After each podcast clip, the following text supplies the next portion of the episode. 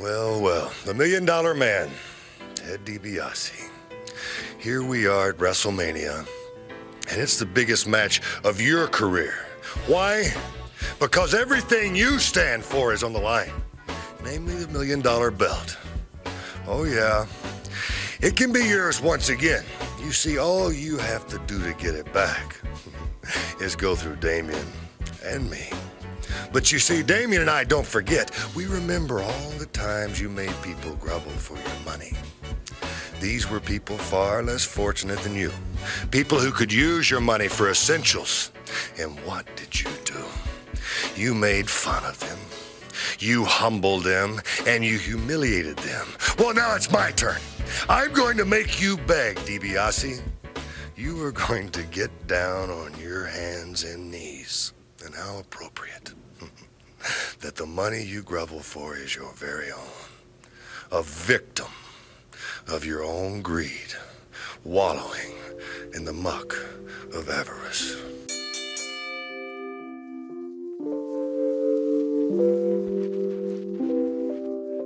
Olá, senhoras e senhores, estamos começando mais uma edição do Café com Wrestling.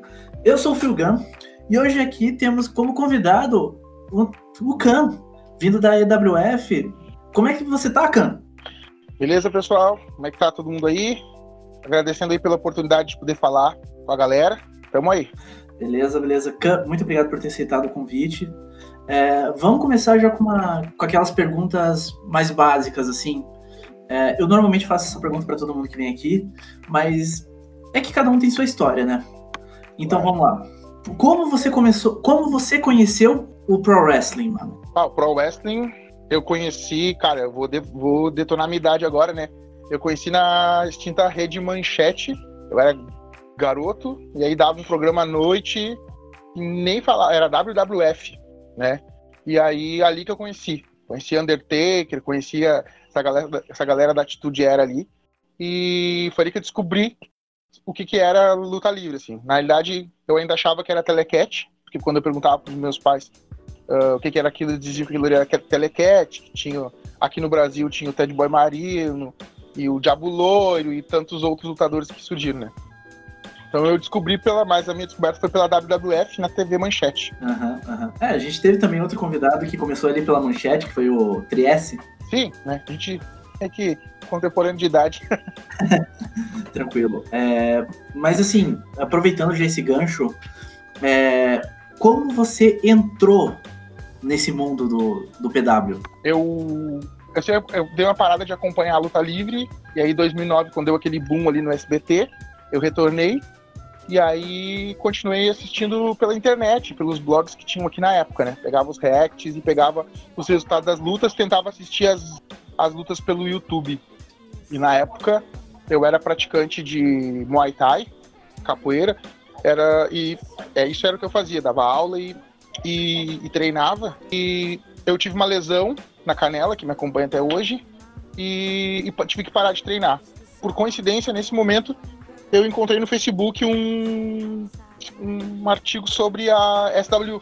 E aí eu descobri que tinha luta livre aqui, né? ah, em Porto Alegre, mesmo que né, sem ringue, com tatame, assim. Eu dei uma pesquisada, achei legal e fui procurar a, a galera. E aí o lance interessante é que eu saí procurando, né? é, luta livre em Porto Alegre, luta livre, pô. E aí surgiu a SW e surgiu a EWF, que tinha acabado de ser criada. Daí eu mandei para as duas, na real, né? Eu mandei um, um e-mail, um e-mail, né? Mandei uma mensagem para a EWF e mandei uma mensagem para a SW. Eu tô esperando o retorno da EWF até hoje. Eu acho que deu alguma coisa lá. Não, não, não viram minha mensagem e não me retornaram e a SW me retornou, mas para dizer que eles estavam sem muito, muito espaço, tinha uma turma muito cheia naquela época e que eu deveria, se eu quisesse, eu teria que esperar um pouquinho. Acho que eu esperei uns três meses e aí entraram em contato comigo para me fazer o primeiro treino lá. E aí deram endereço, fui lá e iniciei os treinamentos. Na época, lá no centro de Porto Alegre. Aham. É, como, é, então você começou ali com a, com a SW, né? Isso. E então já ah, acabando engaixando um pouco aí na SW, é, ano passado eu vi eu, eu tava pesquisando e acabei vendo um post da, da SW falando do, do seu fechamento. É, como, como foi essa notícia para você, já que você lutou lá por tanto tempo? É, é foi. Pá, a SW né, não foi só a minha primeira uh, experiência com essa também, né? Ela foi lá que eu aprendi todo, todo o básico, né? É, gosto sempre de lembrar o, o Ismael Goulart, que é o, o Frank Rocco, e o Matheus Bauer, que é o Nefastos, eles, eles eram, né? Eles foram os caras que me deram toda a base, né? Inicial, assim, de luta livre, né? E, pô, é, SW foi por quatro anos, cinco anos de luta livre tipo, minha, a minha casa, né? Eu fiquei muito mais, de, por muito tempo eu dediquei muito mais tempo a ela do que a outros assuntos, assim, a luta livre em geral. E para mim foi surpreendente, eu não achei que ia acabar. Triste ao mesmo tempo, porque foi uma semana após a minha saída da equipe, né? Eu iniciei lá como lutador, e aí um ano, dois depois, quando eu já dominava um pouco do PW, pela minha experiência com outras artes marciais de, e dar aula, eu comecei como instrutor, né? E terminei como um dos, um dos sócios da SW, né? Sócio, né? Entre aspas. Uhum. Então eu terminei como um cara da gerência, vamos dizer assim, dentro da SW, até que o dia que eu achei que não era mais o meu caminho estar lá dentro e anunciei. E uma semana depois, a SW anuncia sua, seu fechamento. Então, foi uma surpresa e uma tristeza. Eu acho que a SW ainda tinha muita lenha para queimar, estava num momento de organização dela muito bom, assim, de organização financeira, né? Muito bom, assim. E tinha tudo para organizar, mas eu acho que a galera que estava dentro da à frente do projeto já não estava mais tão pilhada assim para para continuar, e eu entendo, né, a luta livre brasileira, só quem pratica sabe o quanto é, é um desafio. Eu fiquei muito triste e muito surpreso também. Foi bem difícil no momento. Creio que para todo, todo cenário nacional isso acabou sendo, sendo, querendo ou não, triste, né? Claro. É, mas, é, então, é, atualmente hoje você está tá treinando pela EWF, correto? Isso. Terminou a minha ação com a a SWU e eu fiquei algum tempo como independente com, a minha escola, né? Montei a Kandojo e a minha ideia era não me filiar a nenhuma federação, a nenhuma equipe em si e seguir dando aula de, de Pro Wrestling. E aí eu fui pro Juntos Somos Fortes, tudo. E aí, quando eu retornei do Juntos Somos Fortes, eu senti falta de ter um treino meu, porque quando tu dá aula, tu, tu treina os outros, né? fica bem difícil ter um treino de qualidade, né? E aí, galera da EWF ali uh, foi me convidando, outros amigos meus que eram da SW já estavam na EWF, inclusive algumas pessoas que treinavam comigo na Kandojo também treinavam na EWF. E aí a gente foi mantendo contato, assim. Já tinha um contato meio esparso, assim, e aí foi abrindo contato. E aí eu fui convidado para para participar de alguns treinos, fui e acabei ficando. Sabe, o ambiente é bem legal, os treinos são muito bons, muito bons mesmo. Tem galera muito qualificada lá. O Craig, que é o, o instrutor, o Jeff, que é o Rollon, e o Caos manjam muito tanto da parte física quanto da parte de PW, né? E aí, tipo, eu entendi que eu precisava de. Eles têm um ringue muito bom, muito bom, né? Uh... Então eu entendi que eu precisava fazer uma escolha, né? E aí, e treinar com o melhor material que eu pudesse ter naquele momento. E é, o melhor material nesse momento é o da EWF. Uhum. É, você comentou ali que você também domina algumas é, outras artes marciais, Muay Thai e capoeira, né? É, eu sou eu sou aluno formado de capoeira, né? Que seria faixa preta, né? Comparando. Eu tenho capoeira desde os meus 13 anos. Eu tenho 38, eu tenho, eu tenho treino desde os meus 13 anos e treino Muay Thai desde os meus 20. E aí já competi, lutei por algum tempo, assim. Eu também. Eu sempre gostei de luta, né? Sempre gostei de artes marciais, de competição. Uhum. E então eu comecei com capoeira, que na minha época, no bairro onde eu morava, era o mais acessível, né? Era de graça para mim. E aí treinei por um bom tempo, assim. Depois descobri o Muay Thai.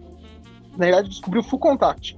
Aí treinei um pouquinho, depois descobri o Muay Thai, fui pro Muay Thai e fiquei um bom tempo, assim.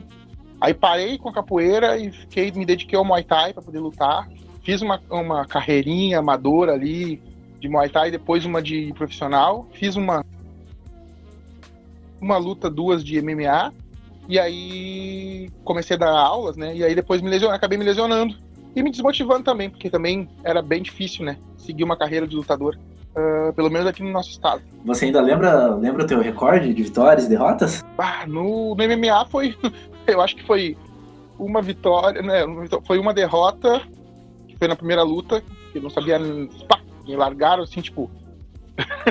Se bata. cru, cru no negócio, e seguinte, troca, troca soco e bora lá, né? No Muay Thai amador eu fui melhor, assim. No Muay Thai amador eu tive, eu fui duas vezes campeão gaúcho e, cara, vou te dizer que eu acho que eu fiquei invicto, assim, no, no Muay Thai amador. No profissional eu tive seis vitórias e duas derrotas. Mas vou uhum. dizer que as duas derrotas foram aquela coisa que tu pode dizer assim, tipo, é. Sabe? É. Foi duas disputas de cinturão na cidade da casa do. na casa do adversário e foi é meio que duvidoso, mas né, faz parte. é, aproveitando esse assunto, eu, eu falo por mim, eu tenho um pouquinho de conhecimento de boxe ali. Isso ajuda, me ajudou um pouco quando eu entrei no, no PW. É, essas duas artes marciais, capoeira e Muay Thai, te ajudaram? Como é que foi? Na luta livre, claro. Quando eu. Eu também tive uma boa prática de wrestling olímpico, né? Na época, quando eu comecei a treinar MMA, eu comecei a treinar com o sensei Fábio Flores, o Baby aqui de Porto Alegre. O cara manja muito, assim, manja muito manja muito de wrestling. Então isso também me ajudou bastante a quando eu entrei na pro PW pela atleticidade, né? Tipo assim, uhum. E eu já conhecia pelo menos as quedas básicas, né, do wrestling.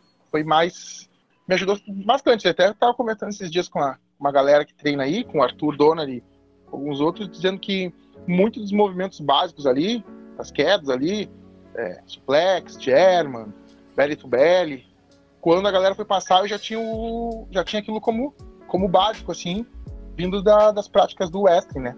E strike, né? Que daí o Khan sempre foi um cara que gostou muito de strike, e aí isso ajudou bastante, né? Chutes, socos, até para fazer um safe work, né? Um trabalho seguro com os meus adversários, com os meus colegas de trabalho, a, a, o, o ter o controle e o conhecimento da arte marcial me ajudou bastante. Maneiro, maneiro. Uh, voltando ali um pouco para a SW, é, eu sei que você ganhou alguns títulos, né? O de duplas, o, o hardcore. Eu quero focar ali um pouco mais no de duplas, porque é, por gosto. Por, por, gosto meio que pessoal mesmo, é, eu sou fã de luta de claro. duplas. Tá, somos dois então. e o cenário brasileiro, eu sei que ele não é tão forte, cara. Mas é, assim. verdade. Como foi carregar esse cinturão de duplas, é, levar essa bandeira de tag no cenário brasileiro para aquele tempo? Cara, para mim, assim, ó, o, o, o, ter o cinturão de duplas, conquistar o cinturão de duplas da SW, ele foi uma prova de que trabalho duro e organização, assim, dão certo dentro da luta livre. Por quê? Porque quando eu. A, a Total Destruction, que foi a minha dupla, ela foi formada no meu primeiro dia de treino. No primeiro dia de treino, a ideia da, da dupla surgiu porque o Eduardo Goulart, o Rusher, que agora é o Ed Goulart, né, o, da, é o gestor da Over Wrestling Brasil, ele morava no mesmo bairro que eu. Uhum. E aí a gente fez o treino e voltou para casa e voltou conversando no mesmo ônibus. E conversando sobre luta livre, luta livre, gosto por dar lariato, gosto por golpes de força e tal. Eu disse, bah, a gente podia formar uma dupla. E ele, pô, a gente podia formar uma dupla, vamos trabalhar com isso e começamos a treinar, treinar, treinar, treinar. E por surpresa, assim, na minha primeira luta de estreia, eu tinha que fazer uma. Eu era o lutador surpresa para ajudar o Rusher contra o Morgan, que era o campeão hardcore na época, e o Rodrigues. E ali a gente testou a ideia. Quando a gente decidiu ser uma dupla, criou o nome e tudo, a gente estipulou direitinho o que, que a gente ia fazer para nossa para nossa dupla até chegar no título de duplas. Uhum. A gente ia fazer uma luta, a gente já vamos fazer uma luta aqui no, num evento nosso, vamos tentar ir para fora, ou para fora do estado, ou para fora do país, né? E logo depois a gente volta e tenta disputar o cinturão de duplas da federação, que não existia na época, né? Uhum. E é isso que acontece, a gente faz uma, dupla, uma luta contra o Toad e o Bruno Astro, no Animatinga, no primeiro Animatinga, no primeiro Animatinga não, no primeiro Anime Extreme da SW. Uhum. Depois a gente vai para pra Argentina lutar no Lute Extrema contra o Bazooka 13 e o Guido é o Demolidor. E quando a gente volta, a gente já entra no torneio de duplas da SW né, e consegue se sagrar vencedor, assim.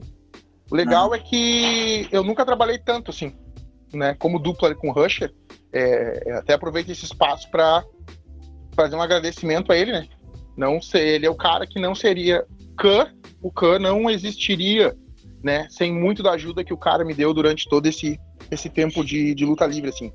Uhum. Né? E, e seja com dedicação, com, com inspiração, me colocando para cima, me dando apoio financeiro em alguns momentos quando não tinha para pagar o para pagar o a mensalidade da academia e tal, me levando para Argentina, né? Porque eu estava na época sem nenhum nenhuma possibilidade financeira e ele foi lá, se organizou e acertou tudo. Então, a Total Destruction para mim é uma baita experiência e até então a melhor experiência que eu já tive no pedal, assim, né? Tanto que deu tão certo assim, né? Tipo, a gente foi uma dupla que falou do cenário brasileiro ali. a única tristeza do cenário de duplas é não ter tido o elemento X versus Total Destruction. Para mim é outra dupla muito forte, de muito respeito aí, né? E a gente tinha uma, uma treta saudável de querer se, se enfrentar. Uhum. Mas para mim, levantar e levar esse título foi, pô, foi de muita importância, foi meu primeiro título de, de respeito, assim, né? Meu primeiro título em si, levar ele da forma como a gente levou, né? Defendendo tantas vezes e entregando lutas boas, que acho que é isso que é o importa, e a recepção do público, né? A recepção do público a Total Destruction sempre foi, embora nós fôssemos rios, a galera sempre torcia por nós e isso era sempre um sempre um, um plus a mais. Foi bem gratificante. É, legal, cara, legal. É, você vê, você vê vocês fazendo um retorno juntos assim em algum evento ou já passou a época? Ah, velho, eu vou dizer que nada é impossível na luta livre mundial. nada é impossível.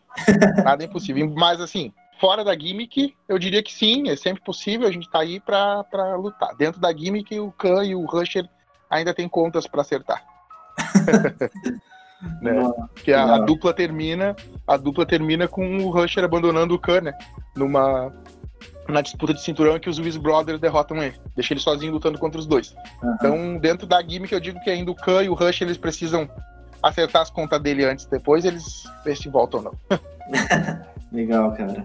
É, semana, é, essa semana, quarta-feira, a gente lançou o um episódio com a Julie e ela falou que você foi um dos que treinou ela e você foi lá e pegou ela, digamos, por baixo, embaixo da tua asa e ajudou ela.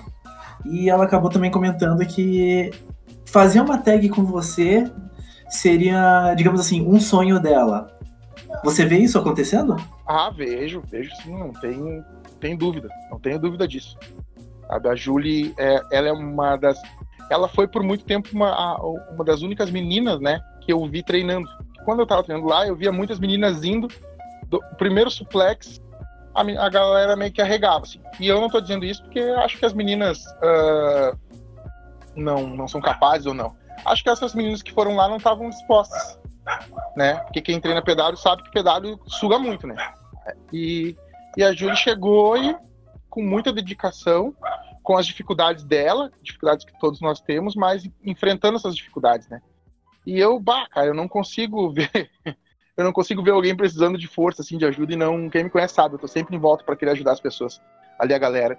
E aí eu só. Mas eu não fiz muita coisa, não, cara. Eu só fui dizendo para ela que ela era capaz. A força dela, ela foi descobrindo sozinha, as habilidades dela, ela foi descobrindo sozinha, né? Eu acho que quando a gente entra para treinar luta livre, a gente quer muito ser, ser o lutador que a gente é fã, né? Uhum. Eu, quando entrei pra luta livre, queria ser fã do Undertaker mesmo. Eu sou fã do Undertaker até hoje mas eu não tenho, né, nem a habilidade dele, nem o físico dele, então eu preciso ser outro tipo de lutador. Então eu só, né, meio que dei essa gui guiada, assim, e quanto a colocar embaixo da asa, eu acho que sim, cara, porque é, é ser uma menina num ambiente cheio de, né, cheio de caras, não que tivesse algum desrespeito com ela, mas é, é complicado às vezes, assim. Então a hum. gente sempre dá uma força. Sim, sim. E sim, uma tag com ela rolaria sim. Ela foi minha primeira luta, né? Com uma menina. Nós fizemos a primeira luta uh, intergêneros do, da SW. Foi uma baita uma experiência, eu gostei pra caramba. E acho que sim, a gente poderia fazer uma luta, fazer uma dupla assim no futuro próximo. Uhum. É, você ali comentou, né, que você começou conhecendo ali pela, pela manchete na época da Atitude Era. É... Cara, daquela época ali, quem que mais te marcou? Fora o Undertaker, que você já citou. Ah, daquela época. O Undertaker não tem como ele. Acho que ele marcou 99% das pessoas, né? Que gostam de, de luta livre. Mas eu gostava muito também, cara, do Tatanka, o índio americano, né? Pô, o cara era uma, uma munaia de, cheio de músculo, forte pra caramba, e lutava muito bem. Um estilo muito agressivo, né? Eu, eu gostei, gosto ainda. Gostava, cara, eu gostava muito do One Two Three Kid, né? Depois ah, do X-Pac lá. Sim, sim. Só que eu achava que, que não era o mesmo cara depois de muito tempo olhando. Eu gostava muito dele porque ele dava uns chutes, né, meu? Eu sempre gostei de, de luta. E deixa eu ver outro cara que era bom assim. Tinha um cara que aqui a tradução do Brasil chamava ele de escorpião marinho, tá ligado? Que ele era um cara japonês que lutou na, na, na, WWF muito tempo também. E esses foram os caras que me marcaram, assim, nessa. Ah, o Lex Luger também, né, meu? Aquele cara gigante, né? Forte pra caramba. Eu assisti pouco nesses desses episódios da Manchete, por isso que o Undertaker ficou tão marcante, né? Porque nos episódios que eu assisti, era sempre o Undertaker vindo, né? Aquela entrada, ele maravilhosa, né? Aquele personagem que não bampava de jeito nenhum, né? Tipo, era, era muito difícil alguém derrubar ele. É, mas tirando esse, tirando ele, esses, esses outros lutadores aí marcaram, assim. Uhum. É, é, né? Na época, na época ainda era o. O, o morto-vivo, né? Morto -vivo, né? O morto-vivo, era o Dead Man, né? Uhum. E aquilo ali era louco, um coveiro, um homem morto-vivo vindo dos, das, sei lá, das profundezas. Aquilo ali pegava, né? Não tinha como não gostar daquele cara. Pois é, depois passou pra, pra época do. Não, ainda antes teve o Minister. Ah, isso, of Darkness. E isso também foi muito bom. Acho, uma das melhores, uma, acho que um dos melhores físicos que o Undertaker já apresentou foi naquela época. Muito forte, lutando muito, tá? e com uma galera, assim, uma stable forte de lutadores fortes em volta dele. Né? Uhum. Tinha, tinha pessoas ali que, que saíram para virar campeão, né? Exato, exato. E o Ed, Ed, o Christian, né?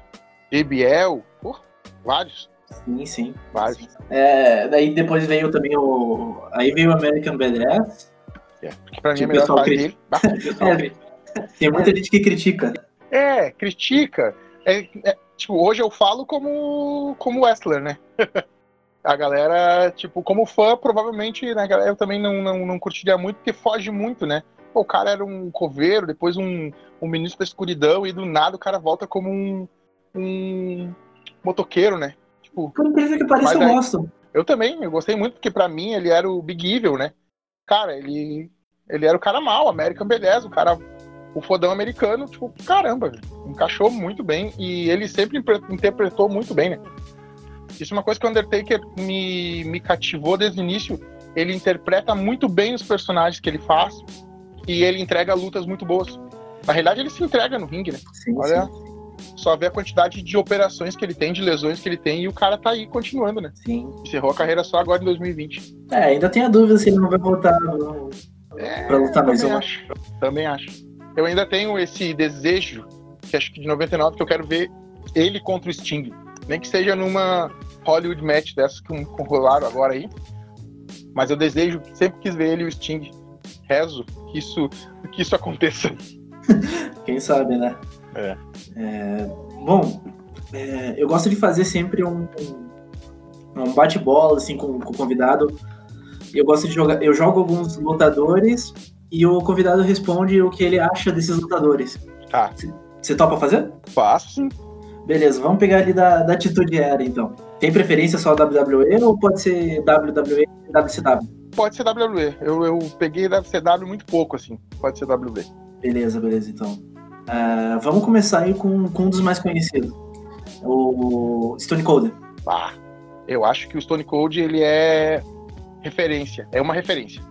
Referência de boas promos. Nunca vi alguém fazer promo como ele. Beleza. É... Rob Simmons. Força. Cara, muito forte. Muito forte. Shawn Michaels. O show. O showman. Ele é o showman. Mick Foley. Mick Foley. Coragem. Caramba. Coragem ou loucura. É, andam juntas, né? É uma fina. Um fiozinho que separa, né? Mas nunca que eu aceitaria lutar lá em cima daquela grade. E nunca que eu aceitaria dizer, ó, Meu, vou te jogar na mesa dos, dos comentaristas. Topa? Topo. Não. é. é. Razor Ramon. Presença. Pra mim, ele é um cara com a melhor, uma das melhores presenças da, da luta livre mundial. É. Sting. É polêmico, mas pra mim o Sting é o segundo melhor, depois do Undertaker. Ah, eu não acho polêmico. É, é porque eu acho que o Sting ele foi uma tentativa que deu, deu um certo sucesso de, de contrabalancear o Undertaker na WCW. Né? Uhum. Criaram o Sting, ele teve sucesso, mas eu acredito que ele nunca, nunca, nunca superou a, a meta, né? Que é ser o, o. que é superar o Undertaker, né? Nesses personagens místicos, né? E, e sobrenaturais, ainda faltou um pouquinho. Uhum. Diesel. Diesel, caramba. Ele junto com o Razor Ramon é a questão da presença também. Acho os caras, eles, tipo, eles entram e a galera fica tipo, Boh! sabe? Muito, uhum. Uhum. Presença muito forte. É, puxar um polêmico aqui. Uh, Vader. Bah. Cara, o Vader é uma inspiração minha. Eu sei que ele é polêmico, mas o Vader é uma inspiração minha. O que ele conseguia fazer em ringue com o corpo dele, uh, eu admiro ele até hoje, tá? Fiquei muito triste com o falecimento dele. E ele, e ele lutando no Japão, ele lutando no Japão é uma coisa linda de se ver. É, dizem que lá ele tifava, né? É. assim, eu vou dizer uma coisa. Eu acho que assim, não tem problema você dar um tapa pra suar. Tipo, como ele, como ele fazia. Ele não dava aquele tapinha pra acariciar. O barulho era o tapa mesmo. Ah, eu não posso falar nada, né? Eu, eu chope, tapa, eu. Ah, eu não consigo, eu sento a mão. Né? Eu tento ser safe em quase todos os meus movimentos, mas eu acho que o tapa, o chope principalmente não é uma coisa que, né, eu vou causar uma lesão, né, um negócio assim. Então eu sento mesmo. Quem já lutou sabe. Eu sento a mão mesmo, né? Eu acho que eu, inclusive, o tapa era uma das coisas mais frágeis que eu via dele, né? Ele era bem mais forte, assim. Eu já vi luta dele dando soco. Soco mesmo, né? Do lado da cabeça, na cabeça, e os caras ficando, tipo, muito grog, assim. A luta, os lariatos dele eram muito fortes também, né? Mas eu gostava dele mais, mais dele lutando no Japão, mas eu sou um apaixonado pelo, pelo pururês, né? Eu sou apaixonado pelo o Pro Wrestling japonês. É, interessante isso. É, agora, para fechar, o... vamos fechar com o icônico The Rock. Depois de Hulk Hogan, na minha opinião, ele é o sucessor do Hulk Hogan como o cara que alavanca o, o negócio. Assim. Acho que comprou com a personalidade dele, com o jeito dele, ele é o cara que. Bom, ele tá lá agora em Hollywood, né? E, e, e como ator mais bem pago dos tempos, assim. Então ele é o cara que, depois do, do Hulk Hogan, ele tomou para si esse seu baluarte, tá ligado? Aquele cara lá da frente, assim. O rosto do PW Mundial por muito tempo, uh, da WWE, WWF, é o The Rock. Né? Uhum. O cara que vende. Tá em tudo, né? Ele tá em tudo. Não é à toa que virou o que é. Que virou o que é. Não é à toa que virou o que é. Dizem que ele é o toque de Midas, né? O, que é, o projeto que tem The Rock é o projeto que dá certo. é, a galera, bah, qualquer projeto que tem o The Rock dá certo. Há controvérsias, Há né? controvérsias, né? Ah, ah XWF mas nos últimos nunca... anos ele... Ah, sim. sim, mas nos últimos tempos, assim, todos os filmes que ele participou teve uma, uma grande bilheteria, né? Teve vários projetos deles. Cada retorno dele à WWE, tipo, é um estrondo, sabe? Eu tava vendo agora aí que a galera tava pensando em botar ele contra o Roman Reigns, né? E a galera já tava curtindo a full aquela luta dele de retorno contra o, o John Cena, né? Aquelas duas lutas na WrestleMania. Pô, uma luta que foi marcada um ano, com um ano de antecedência e não perdeu o pop, sabe? E eu tenho certeza que não foi por causa do John Cena. É, assim, eu acho que eu não ia gostar de uh, The Rock contra o Roman Reigns. Eu também não. Mas então tá. É, muito obrigado por ter aceitado. É realmente muito bom ter você aqui. E eu gosto sempre de abrir um espaço aqui no final para o convidado deixar uma mensagem, algo assim. Então, sinta-se à vontade para dizer o que você quiser. Bom, a gente está em momentos muito difíceis do PW mundial, né? Brasileiro, com essa pandemia aí que nos impede de fazer o que a gente gosta, que impede de tocar o negócio para frente, né? Mas se eu pudesse dizer algo para todos os, todos os lutadores brasileiros, né? Que é não desistam, aproveitem esse momento para treinar, fortalecer o corpo da maneira que conseguir, que puder, estudem pro wrestling, porque quando essa pandemia acabar, a gente vai ter muito trabalho, muito trabalho para fazer, para reerguer o que a gente tá, já estava fazendo, né? Aqui no Brasil, principalmente. Então, tipo, não desanimem com essa com essa pandemia, não desanimem com todas essas bombas que estão estourando aí. Foquem no que no sonho, foquem no objetivo e isso é para o Brasil inteiro, no que precisarem de mim, né? Estou de portas abertas aí para a galera e disposto a ajudar. Valeu. Beleza, Cam. Brigadão, cara. E eu que agradeço. E para quem quiser, as redes sociais do Cam vai estar tudo na descrição do, do podcast. É, vamos também anexar algumas lutas dele. Vai estar tudo na descrição. Então, gente, passem lá, dê uma, dê uma olhada, porque eu garanto que vocês não vão se arrepender.